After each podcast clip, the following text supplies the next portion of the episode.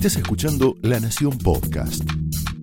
A continuación, Willy Cohen analiza la actualidad nacional, el rumbo de la economía y el futuro del país en Somos Nosotros. Señoras y señores, muy buenas noches. Bienvenidos a Somos Nosotros.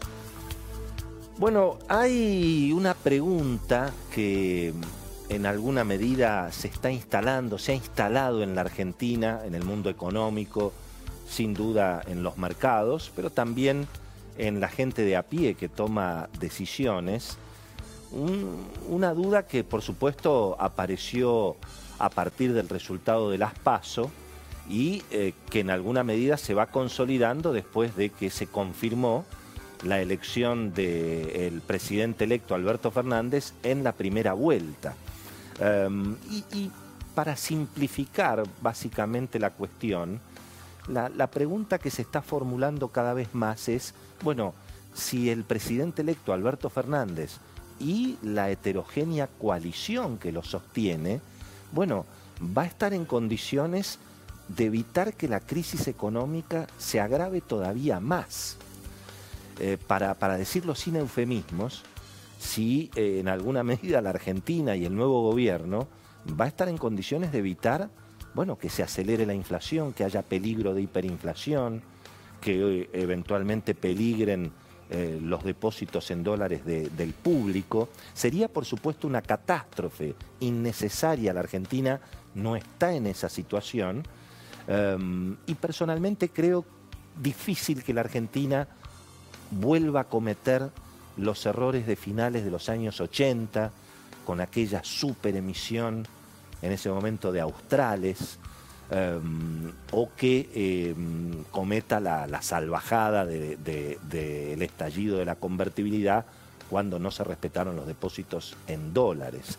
Eh, de hecho, tal vez una de las, de las cuestiones más positivas de todo este disgusto económico en el final de la administración Macri es que, eh, bueno, eh, hay dos acuerdos. Uno no me gusta mucho, es el cepo, el cepo extremo.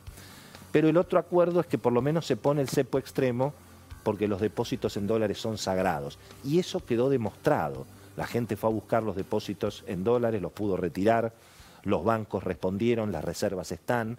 Era cierto que los bancos le habían prestado dólares solamente a los que lo podían devolver y eso en alguna medida es, eh, es, también la primera obligación finalmente ya del equipo entrante del presidente electo, que es, bueno, evitar una catástrofe, evitar sin duda que se agrave todavía más la crisis. Ahora, claro, ¿podrá lograrlo? Y bueno, esa es la pregunta que hoy está instalada en todo el mundo económico, incluso en el mundo político, en voz alta, en voz baja. Eh, y yo diría que ahí, también un poco para simplificar, las opiniones están básicamente eh, empresarios, consultores, em, bancos de inversión, em, economistas. En general, yo diría que la situación está dividida hoy entre los que son muy pesimistas y los que son menos pesimistas. No hay por ahora muchos optimistas, em, pero en todo caso, claro, ¿qué dicen los muy pesimistas? Y bueno, finalmente a Alberto Fernández le puede pasar lo mismo que le pasó a Macri. Es decir, Macri heredó una bomba, digamos, en términos de déficit fiscal, falta de reservas, desactualización de tarifas, en fin, todo lo que heredó Macri de Cristina, y eso, bueno, parcialmente le explotó a Macri a partir del 2018, y en alguna medida eso terminó con las posibilidades de la reelección, como finalmente quedó, demostrado. Em, y bueno, y claro, eh, Alberto Fernández va a recibir el plan bomba de Cristina reforzado, porque imagínense lo que han sido estos tres años o cuatro años de una inflación casi al 300%, las LELIC, las emisiones, la deuda reperfilada, y, eso, y eso plantean un poco los pesimistas. ¿no? Los, los optimistas, los menos pesimistas, digamos, ¿eh? Eh, los menos pesimistas dicen que están dadas las condiciones para que el nuevo gobierno evite una catástrofe. nadie sabe si se va a venir rápido una reactivación, pero por lo menos evitar una catástrofe.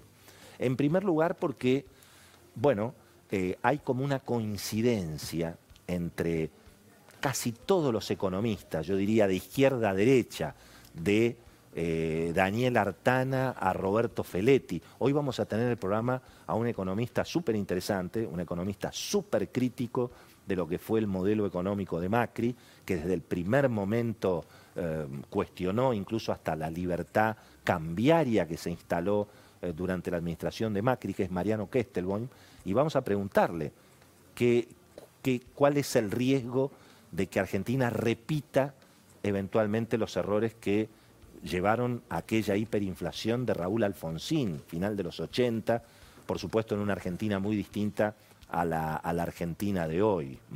De hecho, eh, después de aquella crisis se aprendió y nunca más se volvió a imprimir billetes, billetes, llenar los camiones de caudales, mandarlos a los bancos y financiar de esa manera la, la corrida. ¿no? Así que bueno, va a ser interesante charlar hoy con, el economista Mariano Kesterman, que es uno de nuestros invitados. Pero, una vez más, hay como una coincidencia. En general yo escucho a los economistas de todos los sectores y todo lo que dicen es, bueno, con una inflación que está al 60%, con una situación donde la demanda de dinero está cayendo, y bueno, hay que ser cuidadoso con la cuestión de la, de la emisión monetaria. Y después, claro, la clave de todo esto es qué va a pasar con la deuda argentina, la deuda en dólares y también la deuda en pesos.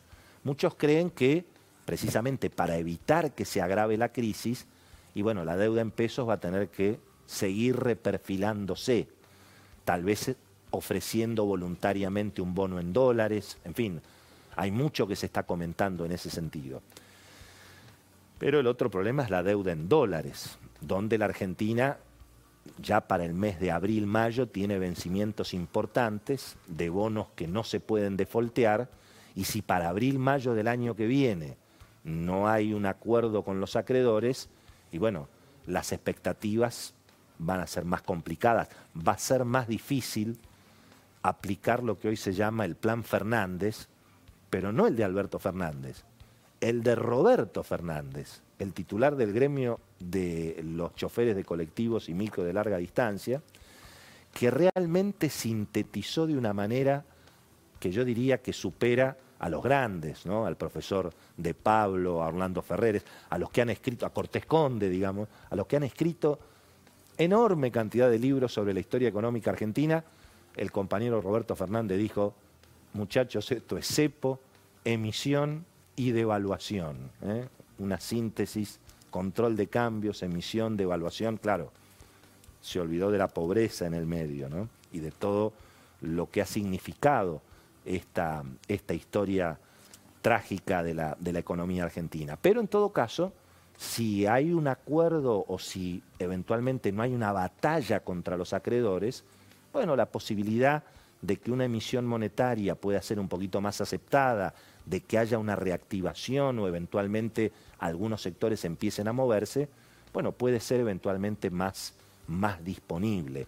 Hay un datito súper interesante para anotarlo, que es que el 29 de enero, apenas asuma el próximo gobierno, la provincia de Buenos Aires tiene que pagar un vencimiento de unos 260 millones de dólares, un bono de la provincia de Buenos Aires. La decisión va a ser del gobernador electo, de Axel Kisilov. Y ahí va a ser interesante mirarlo políticamente, porque eso también nos va a dar una pauta de lo que temen los muy pesimistas, que es que como Alberto Fernández no va a poder estabilizar la situación, y bueno, se va a debilitar Alberto Fernández y va a reaparecer un poco ese fantasma de la radicalización de Cristina o lo que los mercados perciben que eso, que eso puede significar. Así que ahí hay un dato importante.